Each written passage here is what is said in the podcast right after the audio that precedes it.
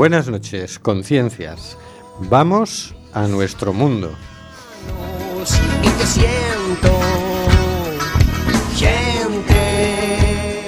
Estamos en Quack FM en el programa Simplemente Gente, programa sobre la diversidad cultural en Coruña y sobre los derechos de las personas migrantes.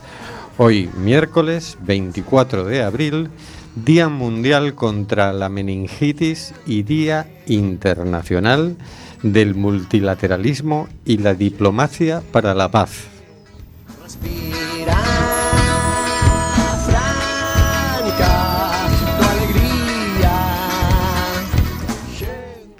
Volvemos a las ondas, volvemos a la frecuencia modulada. Estamos de nuevo en el 103.4.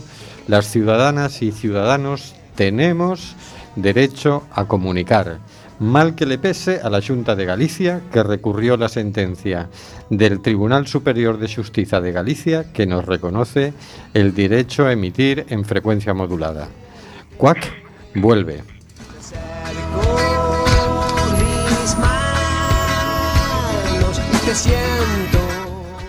Recuerda, nos puedes enviar tus opiniones y comentarios en directo por WhatsApp al 644-737-303 o por Facebook a Simplemente Gente en Quack FM. Nos encanta saber que estás ahí. Que llena los espacios,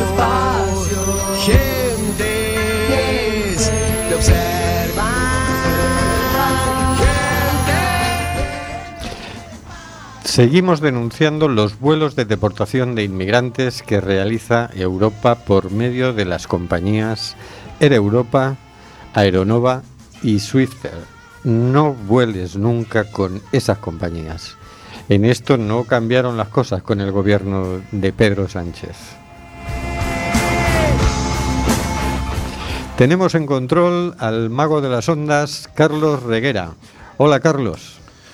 Hola amigos y amigas, menos mal que tenemos este, que tenemos este programa para saber en qué tipo de día vivimos.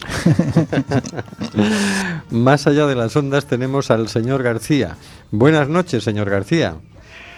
Buenas tardes o buenas noches a todas y a todos. Después de una semana de ausencia, es un placer reencontrarme con todos y todas ustedes.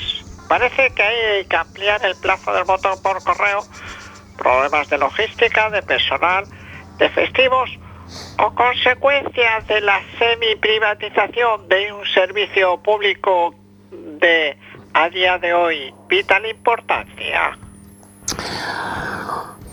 Vamos a ver. También más allá de las ondas tenemos a Óscar G. Buenas tardes, Óscar.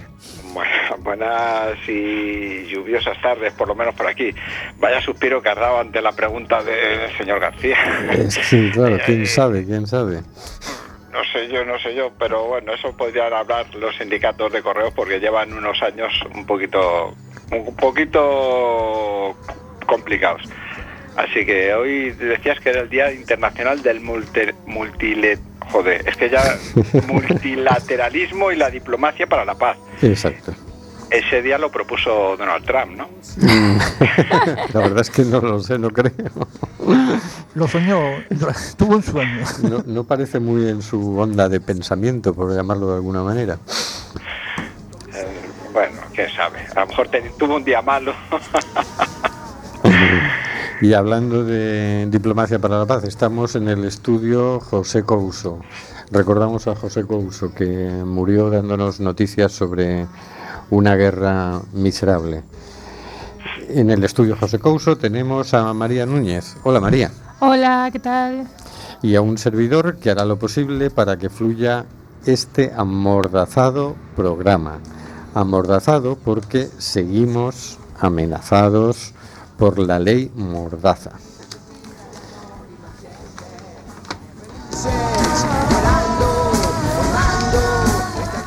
Estamos en el programa Simplemente Gente en Cuac FM, emitiendo nuevamente por el 103.4 de la frecuencia modulada. Y hoy vamos a hablar de inmigración y elecciones. El tema de las migraciones apenas ha salido en los debates electorales. Tampoco es un tema que, como vimos en el programa anterior, ocupe muchas páginas en los programas de los partidos no es, desde luego, la principal preocupación de la ciudadanía, que en todo caso está más preocupada por la emigración de nuestra juventud que por las pocas personas que vienen a nuestro país. Así pues, no hay a la vista ninguna gran propuesta que haga pensar en un escenario claramente diferente al actual. En el mejor de los casos, se suavizaría el maltrato a las personas migrantes. Pero no está claro cómo se evitarían todas las muertes que está produciendo la política migratoria europea. Y se trata de eso, de personas que se estaban muriendo por una política criminal que no parece entender el fenómeno ni de lejos y no da ninguna respuesta eficaz. La política actual consiste en ponerles a las personas que vienen a Europa trabas en su camino desde lo más lejos posible, ya desde el, ya desde el centro de África, luego en el norte de África, llegar a acuerdos con los países costeros para que impidan que partan pateras. Y por último, eliminar en lo posible cualquier acción de salvamento marítimo. El Gobierno ha llegado a advertir al Open Arms y al Aitamari que si bien están autorizados a llevar ayuda humanitaria a los campos de personas refugiadas de Grecia, no se les ocurra desviarse de su ruta para buscar personas que estén naufragando. Como venimos denunciando en este programa, la, política de negar visados a las personas que quieren venir a España les obliga a una migración muy peligrosa.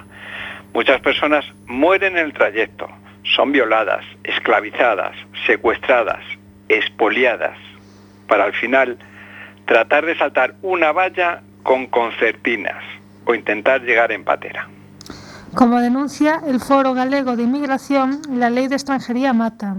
Que nuestro gobierno colabore con una política europea que tiene decenas de miles de muertes como resultado es siniestramente parecido a los peores momentos de la historia de Europa. A la hora de votar, nos parece, este no es un tema más. ¿Votarías a un partido que enviara a una minoría a la Cámara de Gas?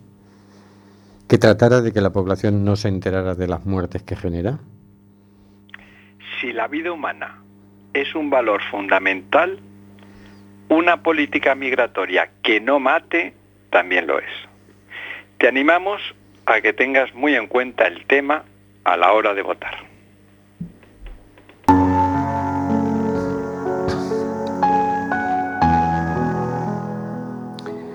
Cositas de la actualidad, por el señor García.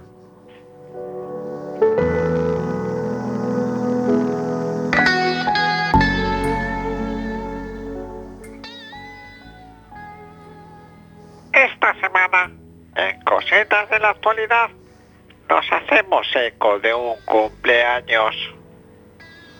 4 de mayo de 2019. 50 aniversario de la primera arenga pública de Silo desde los Andes. El próximo 4 de mayo se conmemora en el Parque de Estudio y Reflexión Punta de Vacas, en la cordillera de los Andes, el 50 aniversario de un hito histórico. La primera arenga pública de Silo, quien lanzó allí un mensaje que luego recorrería el mundo. Un mensaje que llegó a los corazones necesitados de afecto, sentido y esperanza, que inspiró a numerosas organizaciones sociales y culturales humanistas en los cinco continentes y que incentivó la construcción de más de 50 parques de estudio y reflexión en países tan diversos como Bolivia, Chile, Argentina, Estados Unidos, Alemania, España, Italia, Hungría, Mozambique, India, entre tantos. En el marco de la cruel dictadura militar en Argentina, que le impidió así lo hablar en público libremente en las ciudades, el 4 de mayo de 1969 en Pute de Vacas sí lo expresó. Este hombre se dirige a tu conciencia a mucha distancia de las ciudades y de sus enfermas ambiciones. Allí en las ciudades, donde cada día es un afán truncado por la muerte, donde el amor sucede el odio, donde el perdón sucede la venganza, allí en las ciudades de los hombres ricos y pobres, allí en los inmensos campos de los hombres, se ha posado un manto de sufrimiento y tris- y tristeza. Comenzaba así entonces la primera intervención pública de Silo, en un envoltorio más o menos poético. En aquella arenga además se explica que el conocimiento más importante para la vida, la, la real sabiduría, no coincide con el conocimiento de libros, de leyes universales, etc., sino que es una cuestión de experiencia personal íntima. El conocimiento más importante para la vida, perdón, el conocimiento más importante para la vida está referido a la comprensión del sufrimiento y su superación. Si lo agrega, únicamente puedes acabar con la violencia en ti y en los demás y en el mundo que te rodea por la fe interna y la meditación interna. No hay falsas puertas para acabar con la violencia. Este mundo está por estallar y no hay forma de acabar con la violencia. No busques falsas puertas. Silo, nacido en 1938 y fallecido en 2010, es el seudónimo de Mario Ruiz Luis Rodríguez Cobos, nacido en los alrededores de Mendoza, un lugar emplazado entre Argentina y Chile. Sus escritos han sido traducidos a numerosos idiomas y están editados, editadas sus obras completas en dos volúmenes, las cuales incluyen, entre otros libros, Humanizar la Tierra, Experiencias Guiadas, Contribuciones al Pensamiento, Mitos, Raíces Universales, Habla Silo, Apuntes de Psicología.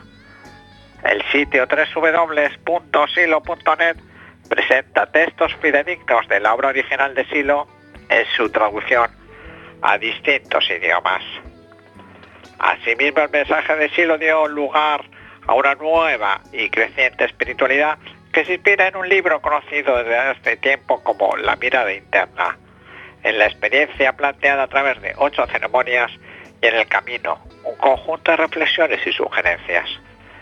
Del mismo modo, el pensamiento de Silo dio lugar al, univers- al humanismo universalista, en el cual se inspiró el- al movimiento humanista que a partir del año 1980 puso en marcha cinco organismos, la Comunidad para el Desarrollo Humano, el Partido Humanista Internacional, Convergencia de Culturas, el Centro Mundial de Estudios Humanistas y Mundo sin Guerras y sin Violencia, a los cuales se suman distintas organizaciones sociales, culturales, educativas y políticas que desarrollan actividades en cerca de 40 países de los cinco continentes.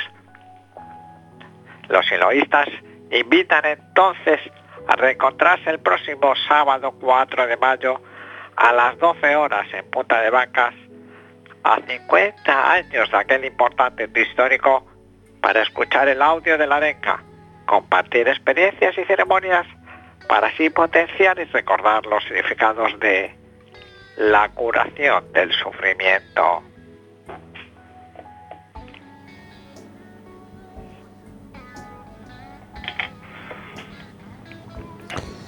Bueno, Y- parece que os ha, os ha impactado el...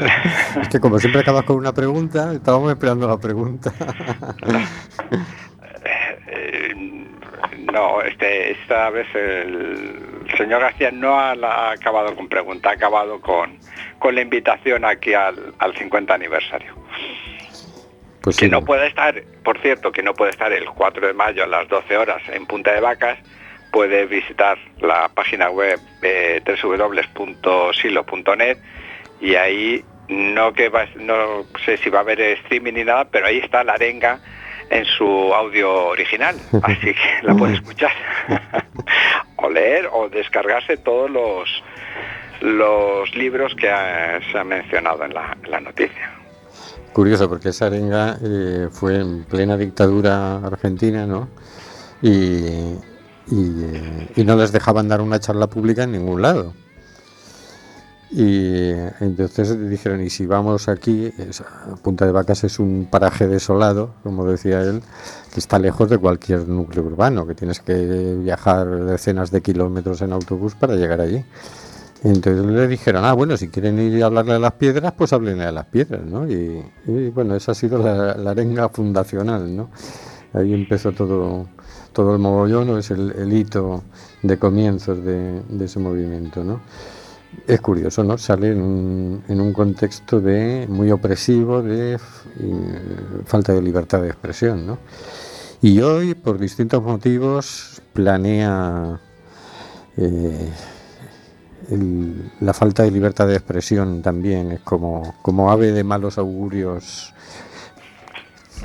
por, por el camino, ¿no? Es, es como ciertas sombras se ciernen sobre nuestras cabezas.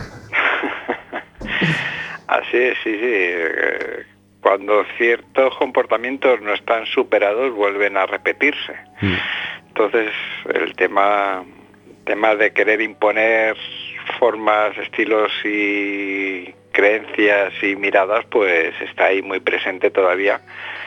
Y claro, por mucho que haya épocas donde se, re- se flexibiliza, hay otras épocas donde esa forma de, de trato, de relación humana, donde la imposición está muy presente, se vuelve, se vuelve a, a- vuelve a aparecer, vuelve a estar, vamos a decir, de moda. Y esa es la época en la que estamos. Yo Sí, creo. es, es un tipo de violencia psicológica, el, el autoritarismo, ¿no? que yo creo que no, no nos la hemos curado, aunque ha habido luego periodos, eso, de, algunas décadas de democracia por todas partes, ¿no?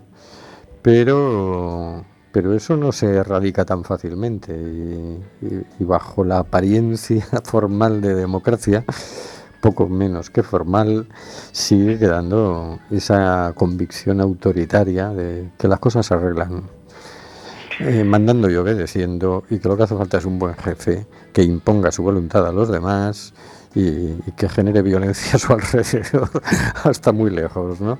Eso sigue estando ahí y es como que tiende a, reflotar y ahora estamos en un momento en el que, uy, por lo menos en el, Estado español aparece, aparece por ahí, por un costadito y vamos a ver. Español, yo diría en el mundo, en el mundo mundial. Sí, en Estados Pero Unidos también, sí, por el centro de Europa también, sí, por...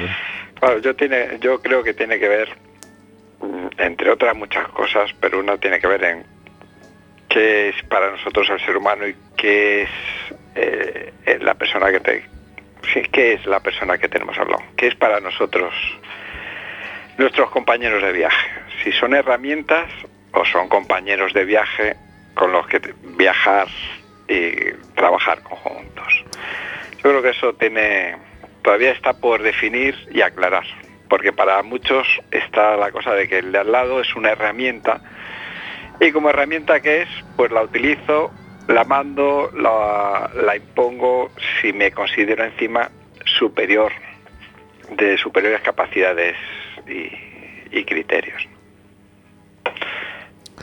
Pero bueno, es una opinión Sí, muy particular. sí, no, a mí me parece, estoy, coincido completamente. Me venía a la cabeza si no será que estamos tratando de configurar en nuestro cerebro una nueva capa de conexiones neuronales que es la que permite la empatía y que eso todavía está a medias y en unos más que en otros, etcétera, etcétera, y bueno, quizás por ahí viene el, el lío. Pero bueno, digo yo, vamos a escuchar una canción mm, hecha por Florcita Motuda, que es el autor de nuestra sintonía de comienzo del programa, eh, que se titula Todavía hay futuro, que es una canción pues de los años 70 o así, ¿no? Pero bueno, Florcita tiene esa virtud de que cuando hace una canción alegre, toda la canción es alegría. Cuando hace una canción eh, seria, toda la canción es seria. Eh, es como un tipo de música muy coherente, muy llamativa, muy rara, muy estrambótica, pero Pero bueno, es así. Ganó un par de, festivales eh, de estos latinoamericanos de la canción y esta canción se titula Todavía hay futuro.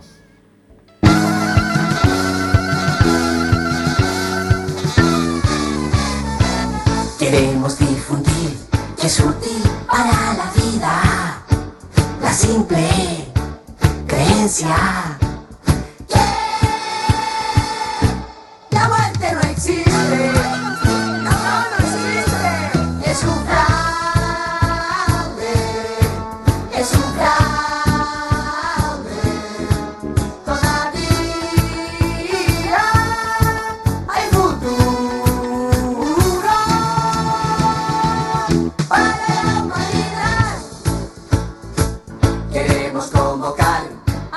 sean voluntarios, activos,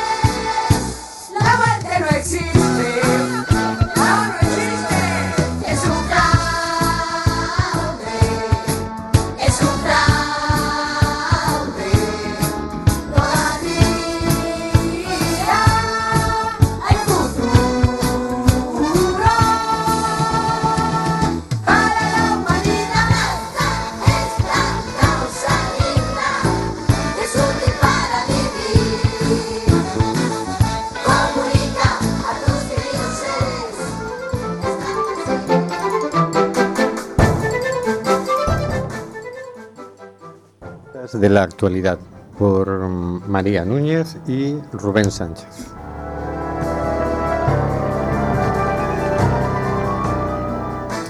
El Open Arms regresa al Mediterráneo tras más de 100 días de bloqueo para llevar ayuda humanitaria a Grecia. El diario.es, 23 de abril, noticia de agencias. Después de más de tres meses bloqueado, el buque ha zarpado del puerto de Barcelona para llevar material humani- humanitario a las islas griegas. La autorización permite solo descargar material, pero no entrar en la zona de búsqueda y rescate del Mediterráneo central para rescatar a migrantes en peligro. El director de la ONG, Oscar Camps, defiende que las operaciones de salvamento no son un objetivo, sino una obligación legal y moral y un imperativo ineludible. ¿Qué te parece, María? Hombre, eh,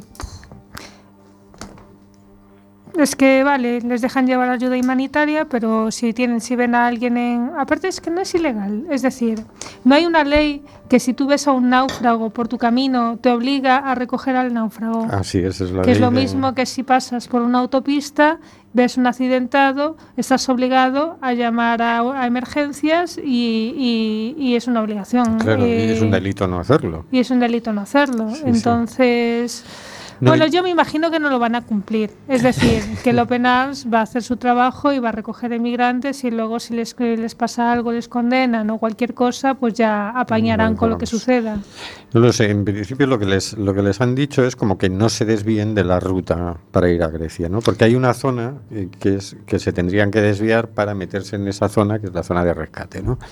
Entonces, si ellos simplemente siguen la ruta, eh, o, em, Oscar Camps ha dicho que no tienen intención de salirse de la ruta, pero que si se encuentran con una situación, alguien les da el aviso, porque eso como funciona es que alguien te avisa, te llama a la radio, oye, tú que es el que está más cerca, vete 100 millas al norte, que tienes allí una gente que se va a ahogar.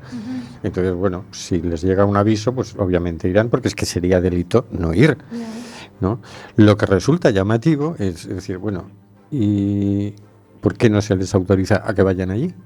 Quiero decir, vale, entregas la, la ayuda humanitaria en Grecia y luego vuelves, ¿y por qué no puedes tú irte a una zona de salvamento a salvar vidas? ¿Por qué no quieren que las traigan aquí? Básicamente. Si las llevaran a otro país les daría igual. Recoge ahí todos los que quieras, pero como, como, como las traen por aquí, pues no quieren. Pero es porque tenemos el problema que tenemos con las políticas de migración, que, Bueno, que son, no son políticas, son los muros.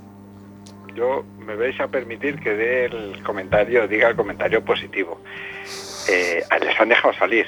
¿Y por qué les han dejado salir? Pues yo creo que en gran medida por la presión social. Si no hubiese presión social y mediática, mm, seguirían en puerto. Y les han dejado salir con condiciones, pero les han dejado salir. ¿no? Yo creo que, eh, pero es importante, para mí es importante este, este dato. Mm, Se han sentido presionados. Ha habido denuncias públicas, no denuncias ante el jugador, sino de la gente denunciando esta situación. A lo mejor ha coincidido también campaña electoral, época electoral, y dice, bueno, vamos a, hacer- a ser un poquito más flexibles que nuestra rigidez mental eh, nos, nos suele hacer pero eh, eh, es importante. Estar denunciando esta situación ha sido, yo creo, muy importante para que les hayan permitido salir. ¿no? Así que, que- Que hay elecciones también, ¿eh? Y tú Sí. cuando tienes que pactar con un partido político como es Podemos, que ha declarado públicamente que, o sea, lo del Open Arms será un, un- Una vergüenza. una vergüenza, pues, muy mal quedaría entonces Pablo eh, Iglesias si después de haber dicho eso en público pacta con, con, por ejemplo, con, con- con el señor Sánchez y, y sin, sin solucionar el tema de las políticas migratorias. Por cierto, el Aita Mari llegó el lunes ya a Grecia y, y ya supongo que ya habrá terminado de descargar la ayuda humanitaria, ¿no? Pero Bueno, y luego les pasará algo con el, con el barco, tendrán que forzosamente quitarse de la ruta, no sé cómo acabarán en no sé dónde, y no les quedaba más remedio, y vete tú a saber, porque al final yo creo que es muy difícil, ¿sabes? Eh, a ver, eh, vidas hay que recogerlas, es decir, si hay vidas ahí tienes que ir a por ellas. Si tú, no haces todo ese trayecto de ida y vuelta sabiendo que hay gente muriéndose ahí y no recogerla. O sea, sí, yo recuerdo que cuando estuvo por aquí Mar- Marco y Miquele, el capitán y un tripulante del Aita Mari, ¿no? Claro, el otro decía, es que eh, no te puedes salir mucho porque te, las penas que tienes son muy gordas, quiero decir. Si no les autorizan, ellos no salen. De hecho, mira, lo penal es que Quitecitos ha estado en Barcelona. Porque claro, si se te ocurre salir a navegar sin la autorización, para lo que te cae es, es tremendo, ¿no? Y luego a ver cómo arreglas, ¿no? Entonces, mm, no sé yo qué harán, porque me consta que, claro, ellos, cuando has salvado gente del mar, le has salvado la vida y tal, pensar que hay alguien en- por ahí, que puede haber alguien por ahí ahogándose, eh, les puede, ¿no? Se les nota que ellos el tema ya les, les engancha, ¿no? Y, y no sé qué harán, pero claro, yo entiendo que no, no tienen mucha posibilidad de, de salirse sin, sin un riesgo bastante grande. Ahora, no me cabe duda de que si les llega un aviso, ellos van a acudir enca- encantados de la vida a rescatar a la gente, ¿no? Pero entiendo que en ese caso no están cumpliendo la ley. O sea que ahí entiendo que no se les puede penalizar, ¿no? Pero bueno, eso es lo que hay de decir ese tema, pero qué política más miserable, ¿no? Ya, ya, y peor que nos, que nos puede venir, ¿eh? porque la pueden hacer muchísimo más dura de lo que ya es ahora. Si entra lo que pues, por pues, partidos como Vox, el eh, Ciudadanos o el PP de Casado, eh, o sea, va a ser muchísimo más dura de lo que es ahora. Sí, parece ser, leía, leyendo periódicos y tal, que el otro día el Pablo Casado dijo que volvería a quitar la sanidad universal para que los inmigrantes no tengan derecho a Lo cual atención es una locura. Hay que decir desde aquí que es una locura, porque ¿qué significa? Significa que los emigrantes van a seguir llegando ilegalmente, eso por supuesto, porque esca- escapan de, de sus, de sus países en guerra, van a tratar o de, sus, eh, de su economía de, de no poder vivir en un país, van a venir aquí y si luego resulta que tienen una enfermedad contagiosa o les pasa algo, si tú no les permites visitar a un médico, entonces ¿qué pasa? ¿Contagian a toda la población? Es decir, ponemos en riesgo a toda la población por no pagar una sanidad para ellos. A mí yo prefiero ayudar con mis impuestos a pagar esa sanidad y asegurarme de que esas personas, ya que van a estar aquí, estén sanas. Además, que esa sanidad está financiada eh, también con el IVA, en parte. Y ellos pagan IVA. y ellos pagan IVA, es decir, ellos están pagando una sanidad que Pablo Casado pretende negarles y que ya en su día les negó. Es muy, eh, yo creo que es una visión muy, muy de mala persona, de mala persona, de gente que es muy mala persona. sí, al y- final dices eso, ¿cómo le puedes negar la atención médica? Y luego está la versión de Ciudadanos, que ellos decían que iban a potenciar el- eh, lo que sería la migración de permisos de trabajo. Es decir, a ti te dejan venir sobre todo de países latinoamericanos. Mm. Lo que quieren es mano de obra barata, que vuelva el tema de la mano de obra barata, me imagino que será por ahí, eh, con, con contratos de trabajo desde, desde países de Latinoamérica para que vengan aquí a currar porque necesitan, necesitan gente que curre para mantener la seguridad social y para mantener ciertas cosas. Porque el problema es que ahora mismo se está vaciando, de jóvenes y de juventud se está vaciando España otra vez. La gente se está marchando. Ayer en el debate parece ser que dijo, según he podido ver en la prensa, porque esa parte del debate me la perdí, que eh, es que nos convenía mucho que entrara gente Hombre, joven claro. para mantener las pensiones. Hombre, claro, claro. que es Esto verdad, es- pero es un- una visión muy utilitarista de la No, gente. no es decir, te- utilitarista, es exactamente la misma visión de Alemania, de cuando Merkel invitaba a los españoles, no hace un- tantos años, cuando empezó la crisis, ¿qué hizo Merkel? Merkel empezó a decir, venga, veniros todos los españoles para aquí, huir de, huir de España, veniros para aquí que os damos curro. ¿Qué curro os damos? ¿En qué condiciones os los damos? Da igual, vosotros venid para aquí, que vais a estar mejor que ahí, que no tenéis nada, y aquí al menos estaréis ganando algo de dinero y así nos hacéis crecer el país.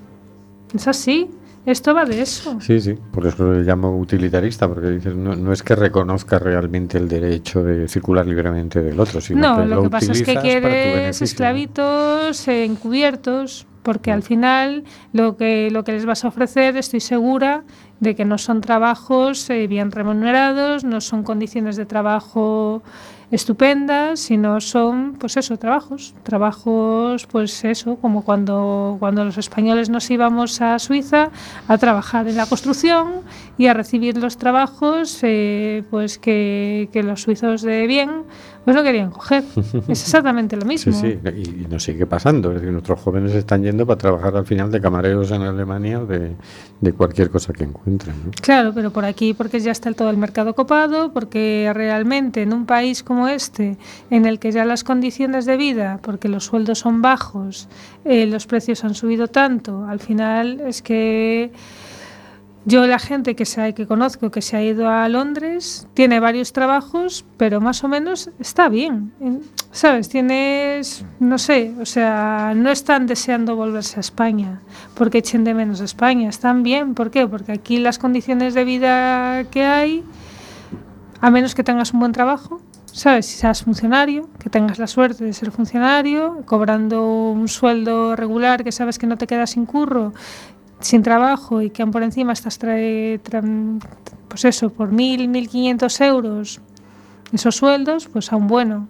sin pagar un alquiler, sin tener hijos, porque bueno, si ya tienes que sumarle hijos, si ya tienes que sumar un alquiler, pero bueno, en cierta medida los funcionarios normalmente ya tienen su casa comprada, entonces ya no pagan alquiler o pagan una cierta hipoteca, pero bueno, vamos, que pero luego el resto Precariedad, precariedad y absoluta. precariedad. Precaria aparte cada vez España tiene menos industria, porque lo que se está haciendo es desin- desindustrializar todas las comunidades, eh, privatizándolo todo y luego por encima pues convertir, convertir a España en el sector servicios de Europa, que esa es en plan vivir aquí de los de como tenemos supuestamente tenemos sol, pues que vengan aquí todos de Sí, sí, vacaciones. vamos a ser la terraza de cafetería de Europa. Ya lo estamos siendo, ya lo estamos siendo. Sí. Ya lo estamos siendo. Entonces, y el sector de la hostelería es el que peor está, tanto en hoteles como en restaurantes, como o sea, jornadas de, de 12, 14 horas, sueldos en la mayor parte de ellos irrisorios, condiciones laborales terribles. Así que, ¿qué vamos a contar?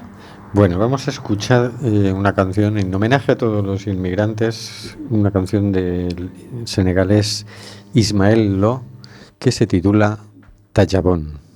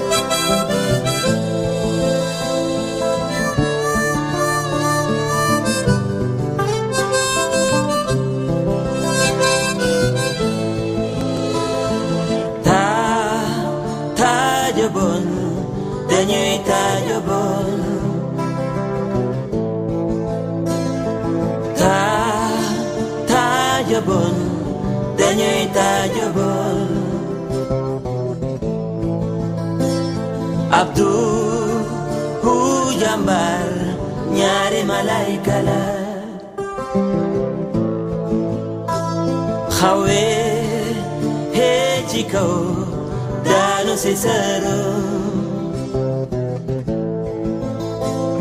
Momo monila degam julinga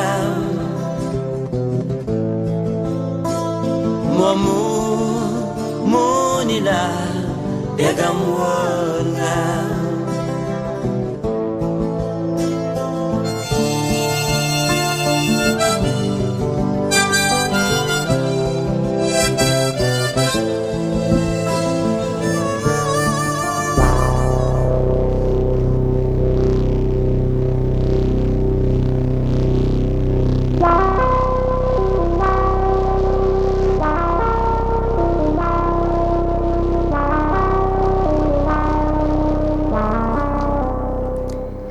Bienvenidos a Abre los Ojos, el espacio dedicado a dar a conocer el cine más comprendido y reivindicativo. Un cine que nos invita a reflexionar abriéndonos los ojos a otras realidades. Un cine que nos ayuda a entender la diversidad de la humanidad y a despertar conciencias.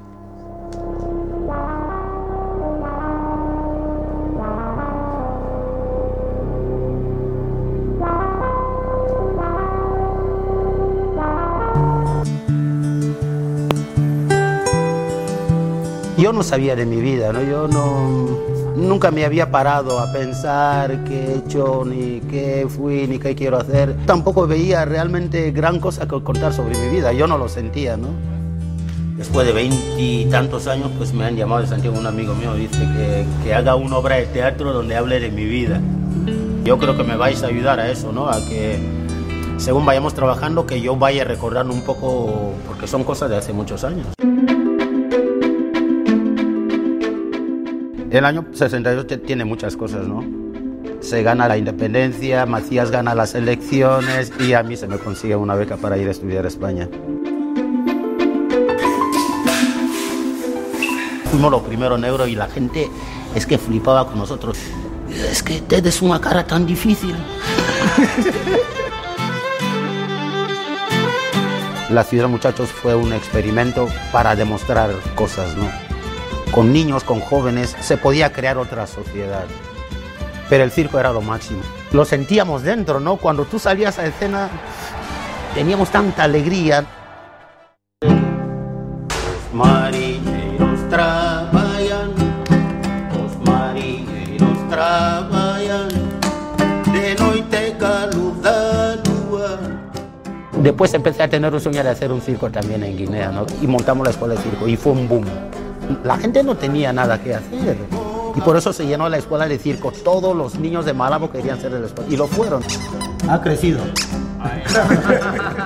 Nadie vive de la cultura en Guinea, nadie vive del teatro, nadie vive de la música, nadie vive de nada. O sea que los que ha- hacen esas cosas es porque, porque lo tienen dentro, porque quieren hacerlo.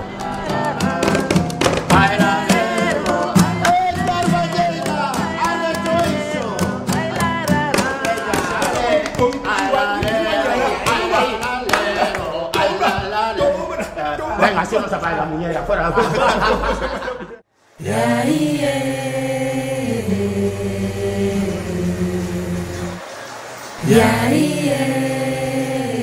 Me voy a incluir en el grupo de los soñadores, ¿no? Y siempre he soñado con que algún día volvería a España a presentar algo de, de aquí. Yo he sido un privilegiado, ¿no? Poder convertirme en gallego y ahora poder ser, volver a recuperar las raíces africanas. Y Manolín Yonguema era un poco eso, ¿no? De dos nombres que representan de alguna manera mi identidad, ¿no? La africana y la gallega.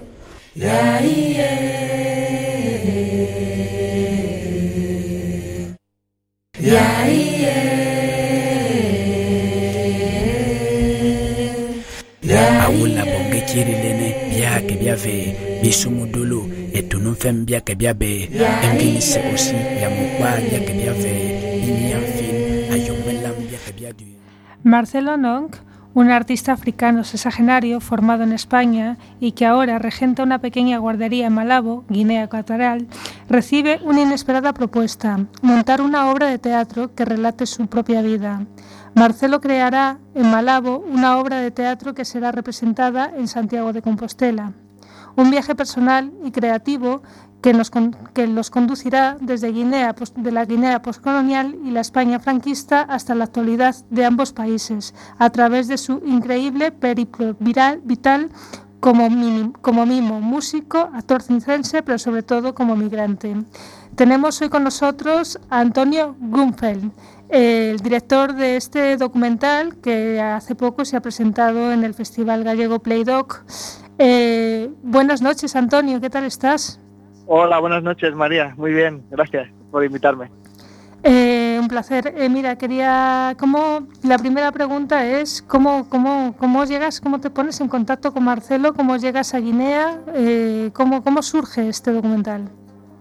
Bueno, eh, yo estaba viviendo en Guinea Ecuatorial porque a mi pareja le habían dado una beca ahí de la cooperación española y yo estaba con mi cámara y mi equipo un poco y al año de estar ahí conocí a unos chavales que habían montado una asociación de cine, ¿no?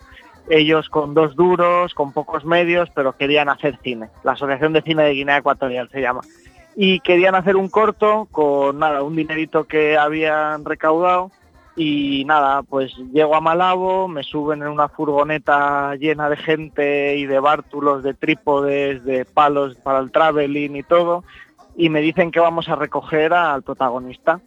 Y pues nada, se sube de repente uno más a esa furgoneta atestada, se sube Marcelo y nos ponemos a hablar así muy rápido y me dice, bueno, ¿de dónde eres? Y digo, yo soy de Alicante, pero, pero eh, mi pareja es gallega. Y me dice, hombre, como yo.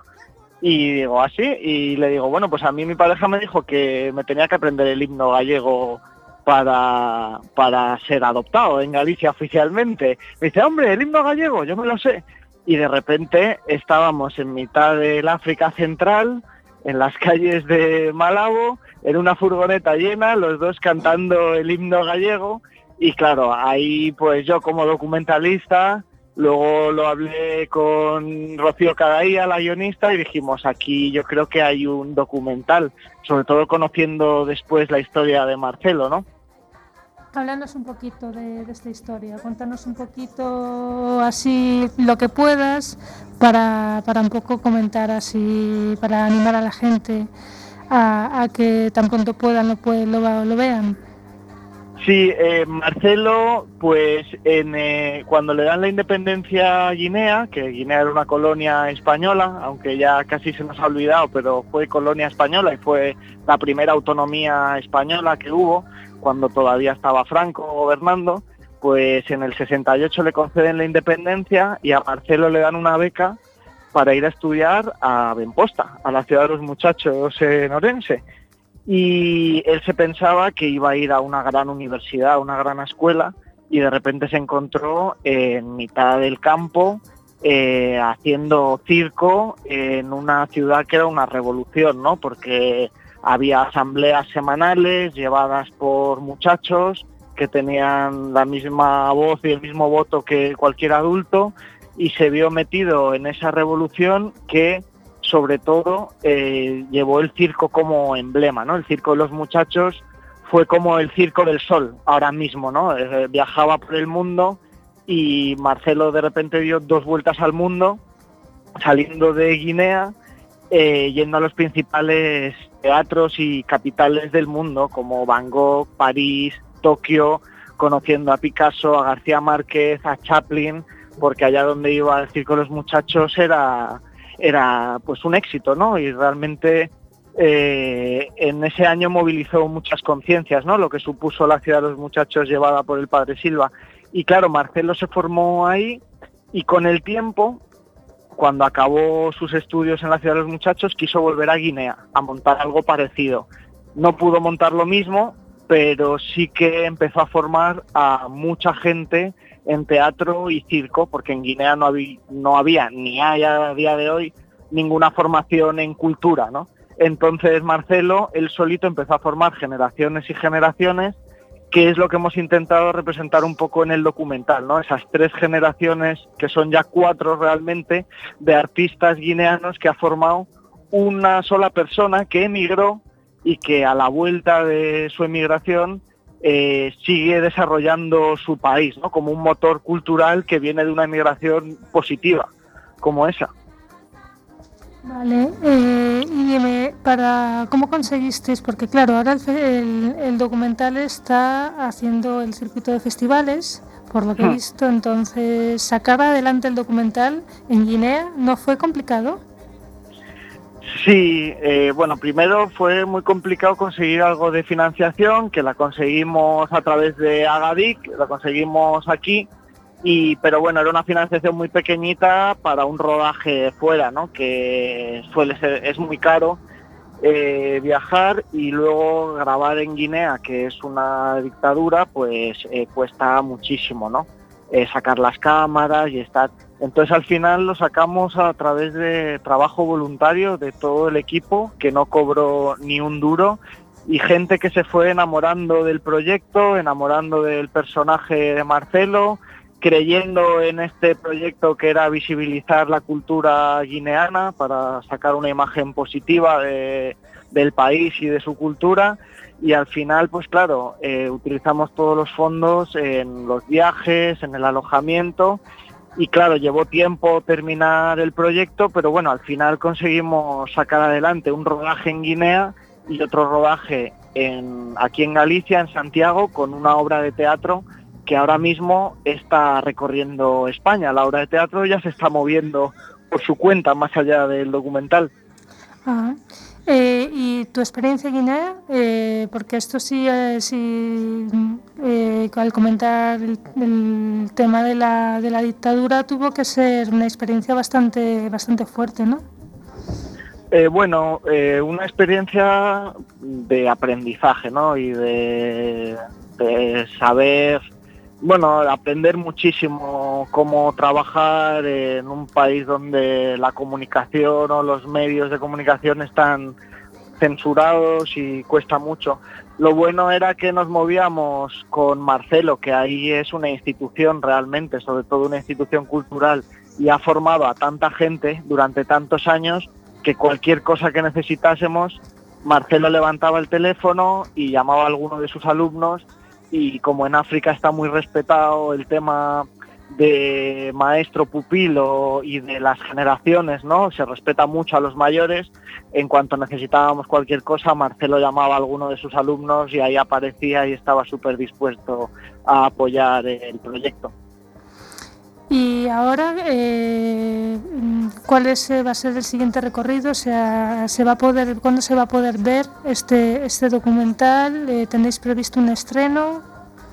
Eh, de- es que de momento, bueno, estrenamos ahí en, eh, bueno, fue un preestreno en el Playdoc porque este festival nos había apoyado con el tema cuando estábamos buscando financiación, entonces por supuesto que cuando nos pidieron hacer la proyección dijimos que sí como preestreno, pero estamos ahora moviéndolo por festivales, esperando un poco eh, a ver si alguno de los festivales importantes de España eh, nos seleccionase. Como muchos de ellos exigen estrenar el documental, queremos hacer unos meses de esperar a ver si algún festival como la Seminci, como el Playdoc de Barcelona, bueno, pues eh, nos quisiesen estrenar ellos, ¿no? Si no, pues eh, a partir de septiembre-octubre ya empezaremos a moverlo por festivales normales y, y, bueno, a ver si consigue tener recorrido y el festival acaba gustando. Nosotros estamos convencidos que aquí en Galicia, por la historia de Marcelo, yo creo que el festival, va- o sea, el documental va a gustar, pero bueno, eso ya es ahora un poquito el público que lo vaya decidiendo, ¿no?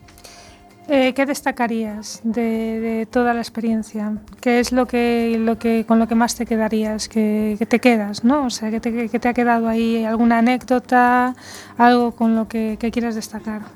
Con lo que me quedo de este proyecto eh, es con, lo llamamos el espíritu Manoliño en Gema, lo llamamos el equipo, ¿no? Que es un, un espíritu altruista de gente implicada en un proyecto por que nos hemos enamorado, ¿no? De, ese proyecto y se ha ido uniendo muchísima gente, incluso una distribuidora de documentales que está ahora con nosotros, que se ha unido a última hora y ese es Marcelo, ¿no? Marcelo es eh, una persona que contagia, que es muy magnética y que te entran ganas de hacer, de hacer cultura y de movilizarte eh, sin que haya detrás un interés económico o un interés de nada.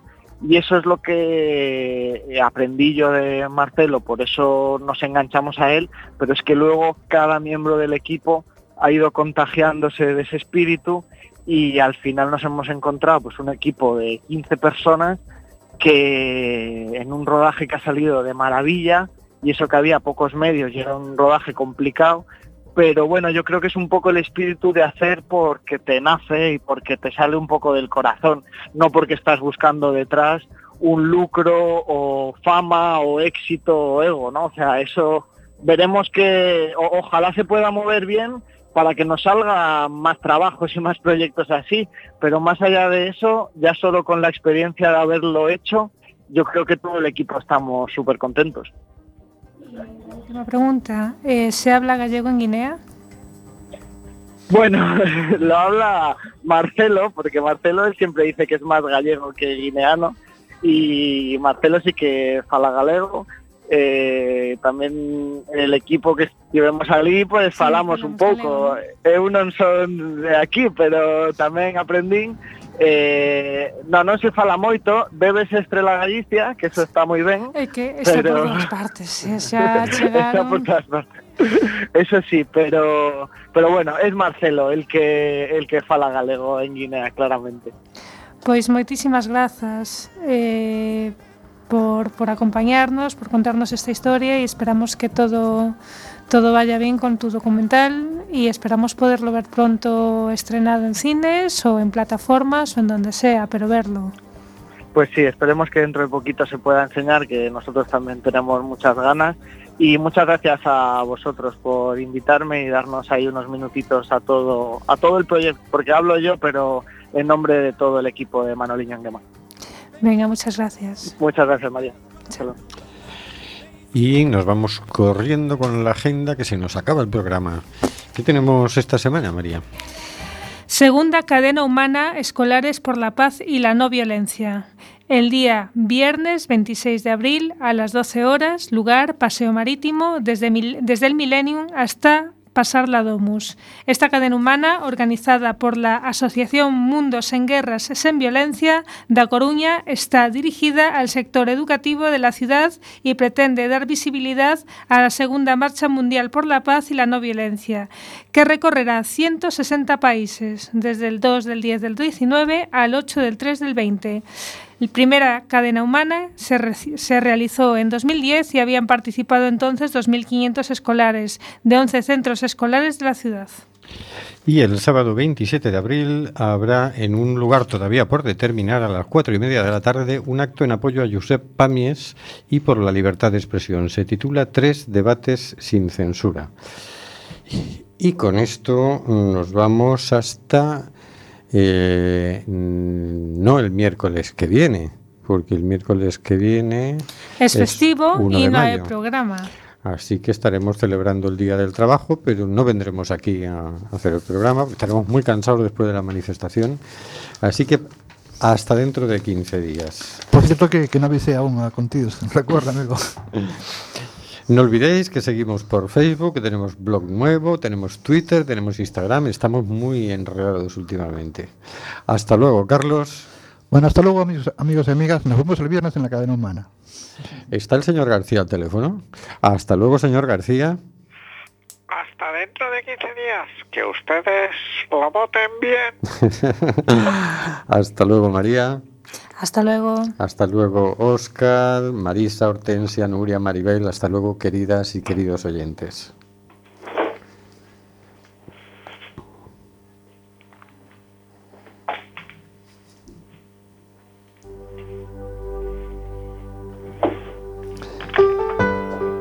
Está muriendo gente en el Mediterráneo. Nosotros hacemos este programa. ¿Qué vas a hacer tú?